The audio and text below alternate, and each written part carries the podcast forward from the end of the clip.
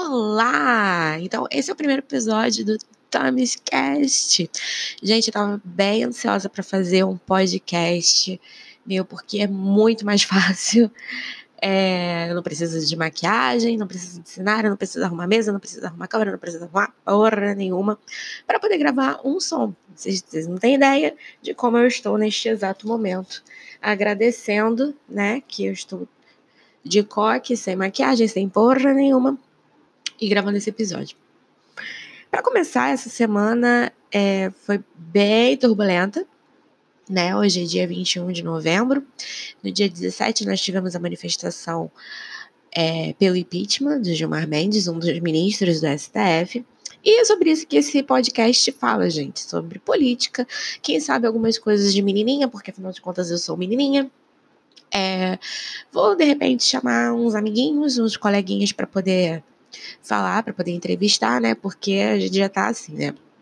E se você não me segue no Twitter, pode me seguir, arroba Tamisvlogs, né? No Twitter. Tami, é, T-A, 2 M's, Y-S e vlogs V-L-O-G-S, tá? Que é do meu canal do YouTube também. Se você não for inscrito, é, espera um pouco para se inscrever, porque ele tá paradésimo. Eu acho que é a última vez que eu fiz vídeo lá deve ter sido um desabafo. Então, gente, só para vocês terem uma noção, eu gravo, né, num local aberto, na sala de casa, e provavelmente vocês vão ouvir barulhos de ventilador, talvez de avião ou helicóptero, né, porque eu moro em rota aérea, infelizmente, e eu sou uma pessoa muito calorenta, então não tem como eu gravar sem ventilador e na minha sala não tem ar condicionado. E nem se, ah, sim, às vezes vocês vão ouvir gritos de xingamentos, é, uns barulhos como se estivesse quebrando a casa em obra. Não ligue, é o meu marido jogando videogame. Ele não está aqui no momento. Então, por isso que eu estou aproveitando esse momento de calmaria em casa para gravar o primeiro episódio. E esse primeiro episódio é mais, assim, apesar de ter tido bastante coisa, é mais para falar do que eu pretendo mesmo com o podcast em si. Cara, eu o que eu queria muito ter feito no canal e o que eu pretendo ainda fazer são resumos de livros, resenhas, de vários livros que eu tenho para ler, né? Mas acaba que atrapalha um pouquinho a minha profissão, porque eu também tenho que estudar por conta da profissão, senão eu fico mega desatualizada. Então eu tive que dar uma parada nisso. Mas eu vi, gente, que dá para fazer uma coisa assim legal, né? É, ainda que seja aos poucos. E a importância de se ter um podcast. Porque quando, é muito legal ser youtuber, tá? Eu tenho dois canais, o Tamis Vlogs e outro, né? E obviamente eu uso o pseudônimo Tamis Vlogs por um motivo e por isso que eu não vou falar do outro. Uh, eu gosto muito de câmeras e filmagens, eu sou muito comunicativa nesse ponto, gosto mesmo, tanto que eu tenho produtos digitais também, e só que exige um preparo maior né, nessa questão de vídeo.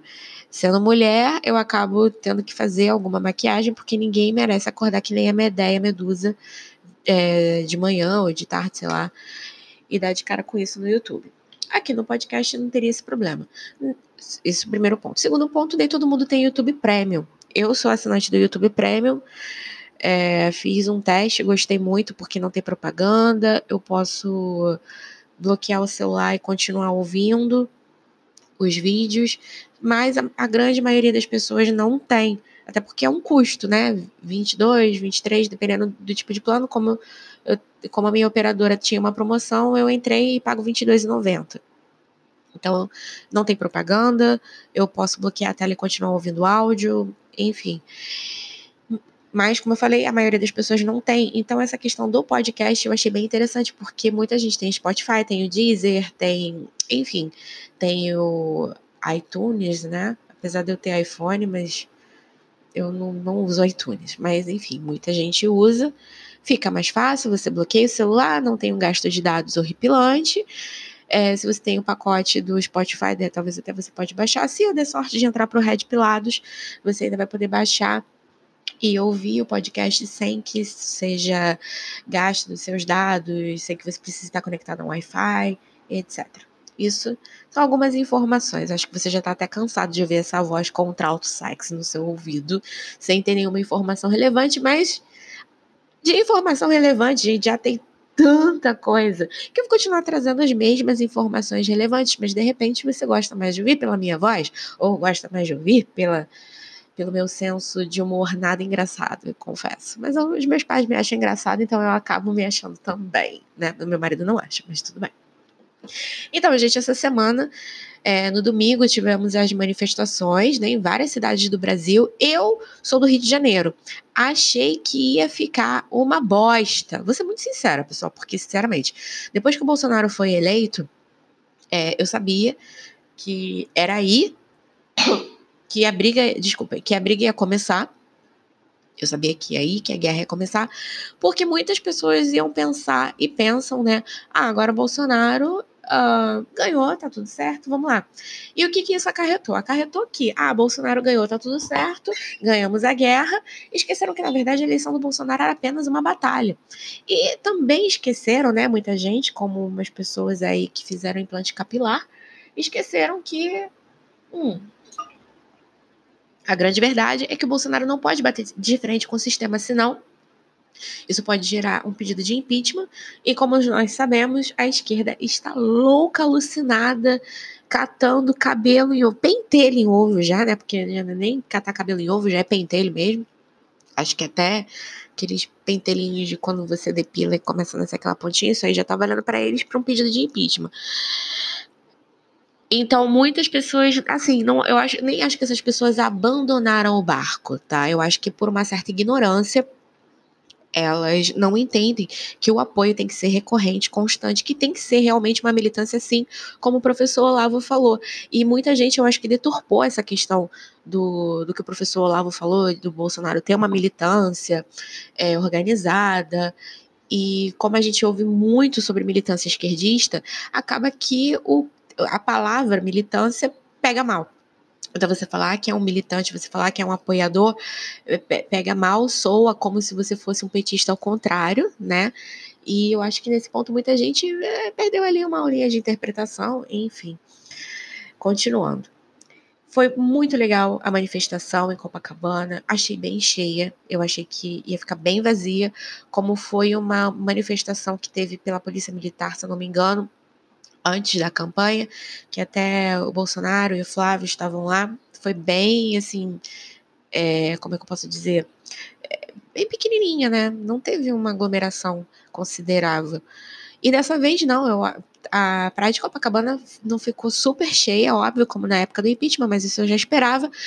Porém, era um número de pessoas bem considerável, a jogar que teve gente que saiu da Baixada, de Niterói, sendo que Niterói também estava tendo uma manifestação.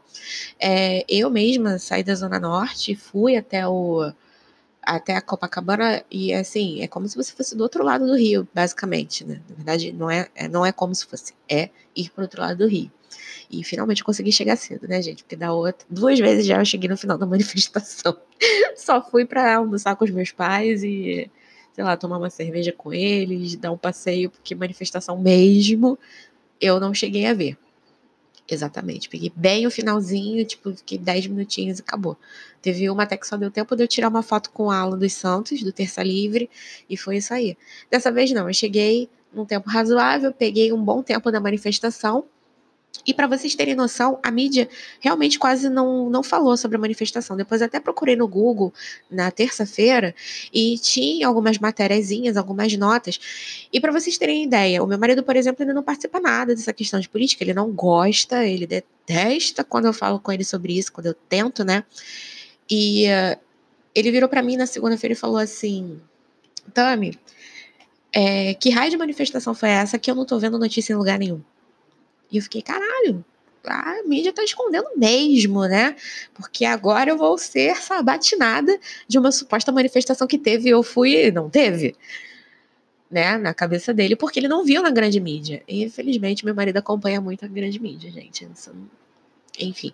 Mas tá tudo bem, assim, ninguém é obrigado, né, a ficar que nem nós doentes, malucos, é, bolsonaristas, né, Mavis e Vaporwave, etc., é, catando vários podcasts e notícias e sites e revistas e revista virtual e não sei o quê, para poder ficar mais bem informado, sabendo que o buraco é bem mais lá embaixo do que a grande mídia quer apresentar. Então ele me questionou sobre isso e aquilo me fez pensar, cara, ele realmente não acompanha os mesmos canais que eu. Ele tem, ele acompanha jornais crianças gritando. Ai, meu Deus, crianças gritando, adoro. Se você não ouviu, que bom. É porque realmente não dá para ouvir, então. E eu fico bem aliviada, só vou saber depois. É, voltando, ele realmente não acompanha, ele acompanha mais a grande mídia. E, gente, não fiquem obrigando as pessoas a acompanhar aquilo que vocês acompanham, porque vamos combinar, é chato. É, assim, ele, ele até acha maneiro os vídeos dos brasileirinhos e tal, mas não é muita coisa que ele se interessa. Para ele, o papel dele foi votar na direita, entendeu? E tá tudo bem, porque tem eu, né, para fazer esse contrabalanço aí, esse, esse equilíbrio. E aí ele me perguntou, enfim, voltando, ele me perguntou. Eu pensei, não, peraí, tem que ter em algum lugar. Aí joguei, já peguei o celular, joguei no Google e mostrei, ó, aqui. É, R7, Globo, enfim, saíram em alguns portais. Aí ele, é, mas quase não noticiou. Eu falei, mas a intenção é essa, é quase não noticiar mesmo, né? A, a intenção é justamente as coisas ficarem bem escondidas para poder dar a impressão de que a parada flopou. Como muitos é, protagonistas, protagonistas não, muitos. Gente, esqueci a palavra. Mas muitos coleguinhas da Isentolândia, não era essa palavra, mas era Isentolândia que eu ia falar. Muitos coleguinhas da Isentolândia querem fazer as pessoas acreditarem, né, que as manifestações simplesmente floparam, quando na verdade foram um sucesso total. Dito isso, foi muito legal né? Os meninos do podcast do Conexão Carioca, conhecer uma coleguinha do, do grupo do Terça Livre, e foi muito engraçada essa cena, quando a gente se reconheceu, né? É, conheci outras pessoas também de lá que não sei se tem podcast, YouTube, enfim, um beijo para todos. E graças a, a uma das palavras do Deadpool Bobado, né, que é um dos meninos do Conexão, eu resolvi fazer o podcast, porque ele falou simplesmente faça. Então, façamos. Vai lá e faz. Então, assim, um beijo pro Sem CPF Sem Opinião. Suia. Gente, Suia. Eu não sei falar o nome dele todo, tá? Então vai ficar Suia. o Pablo e o Encoraçado. Acho que foi todo mundo, né? Nery, CCPF, Pablo, Suia e Encoraçado. Foram os cinco. Certo. E a Gi, que já era, óbvio, convidada para o podcast, porque os planos que eu fiz de fazer um podcast justamente incluíam ela em alguns, em vários, alguns episódios. E eu espero que ela seja uma presença constante nesse. Passando para a semana, nós tivemos aí a Semana da Consciência Negra, né, combinada com o dia 20 de novembro, que é o dia da consciência negra. Então, aquele videozinho do Morgan Freeman pipocou na minha TL, que já estava pipocando desde o dia 15 de novembro e ontem foi o ápice. E aí, é, aqui no Rio de Janeiro, no município, é feriado. Aliás, o carioca ama feriado, né, gente? É um feriado um tanto lésico-lésico, chuvoso, que não dá pra fazer PN, né? Que carioca no feriado gosta de ir à praia. E não deu para fazer isso. Praia, piscina, não deu pra fazer nada. E quanto à consciência negra, é muito complicado eu falar, porque é, é muito assim. O negro de direita, tá? É bem interessante você ver, enxergar essa diferença. Vamos lá, algumas pessoas vão ouvir isso e vão falar, sua puta, vadia, se não é seu lugar de fala, tomara que você seja arrombada, estuprada, ah, aquelas coisas é, super carinhosas que a gente sabe que os críticos falam, mas eu vou falar assim mesmo. Quando você vê a diferença de, uma, de um negro que se declara de direita, bolsonarista, ou não necessariamente bolsonarista, vá lá, é, que seja desse, desse espectro mais para a direita, ele reconhece, sim, que existe o racismo, ele reconhece que existem pessoas escrotas, ele reconhece que existe sim o preconceito, porém ele não tem essa vitimização. Ele não tem essa característica de achar que tudo é culpa do branco, que tudo é culpa da sociedade, que ele é um marginalizado. É muito interessante enxergar isso. Enquanto geralmente o negro de esquerda, ou na verdade ele nem sabe que é de esquerda, mas teve essa doutrinação desde criança, tem muito isso, a culpa é sua, é dívida histórica e é, a culpa é da escravidão de anos e anos, muitas vezes esquecendo que a escravidão. Ah, eu li um livro do Leandro Narlock sobre escravidão, que é muito interessante. Muitos, muito, não, não são raras, tá? Não são exceções, na verdade, mas são, tem, tem pouca documentação. Eu acredito que a verdade seja essa. São casos que não são raros, mas que são pouco documentados e por, por isso se tornam raros, por não ter uma documentação oficial. Porque nessa busca de documentação, ele viu é, negros que vinham para o Brasil como escravos, acabavam tendo a confiança do, do dono, né, do senhor, e não só isso, acabavam prosperando, não apenas como não só como escravos, como muitas vezes com escravos. E, é muito interessante ver esse tipo de história. Gente, eu, eu vou ver o nome aqui e vou colocar na descrição, tá? O que eu for citando de livro, eu vou colocando na descrição.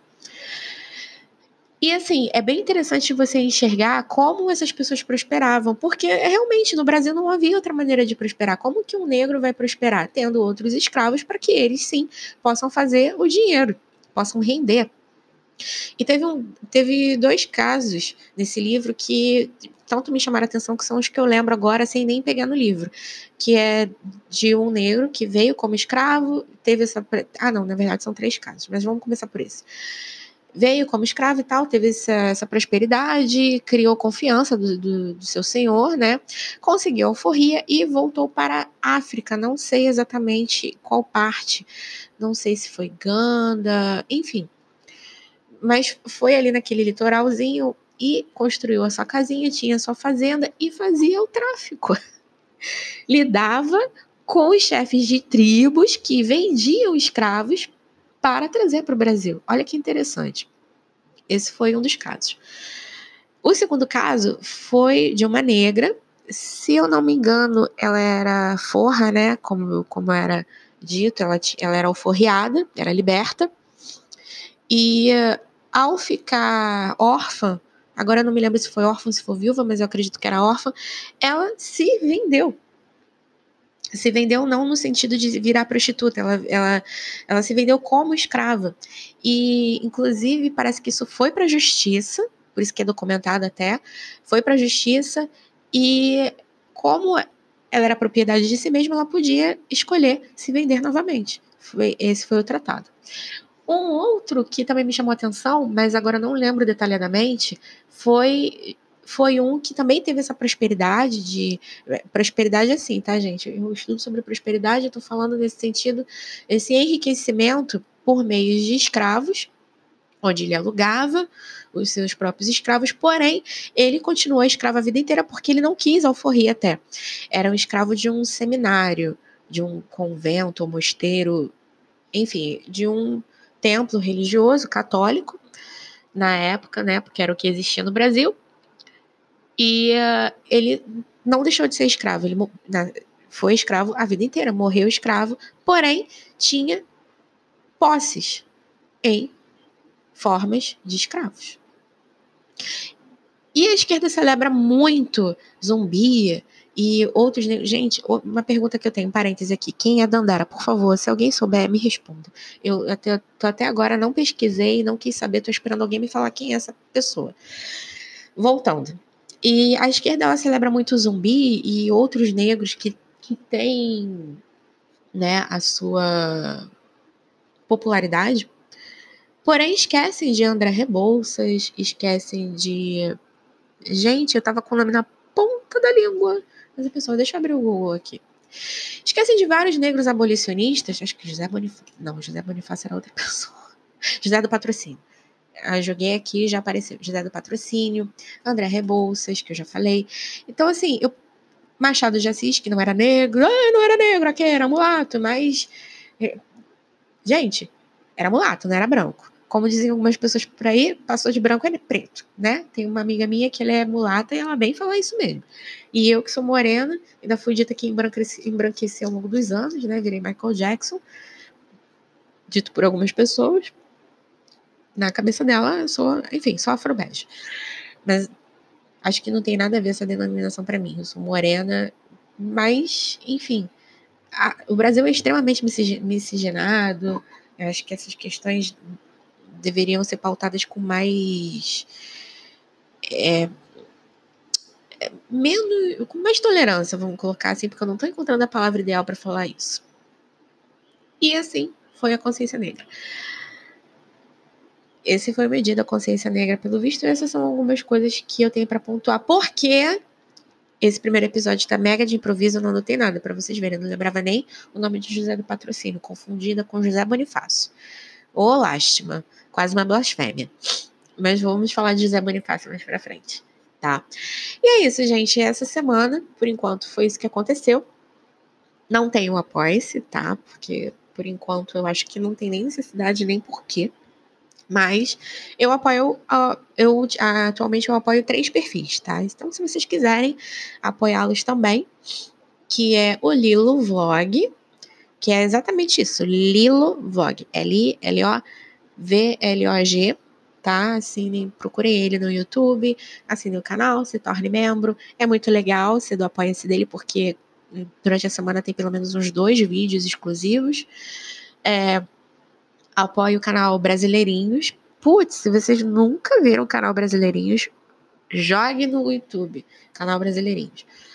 O vídeo 2 me fez, assim, prender a respiração várias vezes e a série Não Tenhas Medo é simplesmente maravilhosa. Não só isso, o vídeo cartaz também, que foi feito durante o Carnaval Carioca. Putz, ai, o Pancadaria Cultural com Josias Teófilo. Enfim, gente, isso vai me pipocando um monte de gente que eu gostaria de trazer para cá. Já estou aqui pensando. E, por último, que é o que eu fiz, o apoia-se mais recente que eu fiz hoje, que foi o dos meninos do Conexão Carioca, tá? E eu tenho muito orgulho de poder.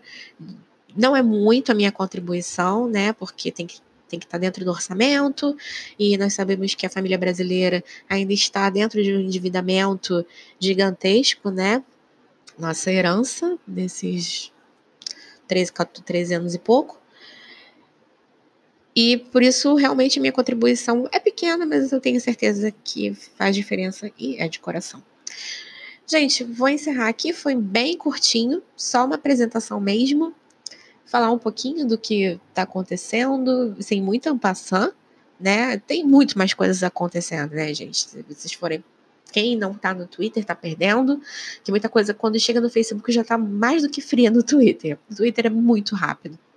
Então, tem essa parte do gabinete do ódio, do gabinete da razão, é, teve a manifestação, tem o sumiço do Carlos Bolsonaro das mídias sociais, que ninguém sabe porquê, de que, quer dizer, quase ninguém, né? Eu, pelo menos, tô lá embaixo na hierarquia do, da milícia digital. então, eu não sei ainda por que, Carluxo saiu das redes sociais, por que, que os Bolsonaros estão tão quietos nas redes sociais e também o lançamento, ontem, é, hoje de manhã teve a convenção do novo partido do presidente, Aliança pelo Brasil, e com várias críticas, né, da esquerda, claro. Mais uma narrativa jogada aí em cima da família Bolsonaro sobre o assassinato da Marielle. Cara, cada semana é uma nova. Mas eu prometo que o próximo episódio será um pouquinho mais estruturado, eu vou ter mais anotações, porque eu já vi que no improviso a gente não dá, não sai uma coisa muito legal. Só a primeira vez que dá para ser assim mesmo. Então, um beijo para todos vocês, quem viu, quem esteve me acompanhando nesses 25 minutos, 24, quase 25. E é isso, gente. É um prazer estar com vocês e vamos que vamos. Que agora, meu filho, podcast pode ser gravado a qualquer hora. um beijo!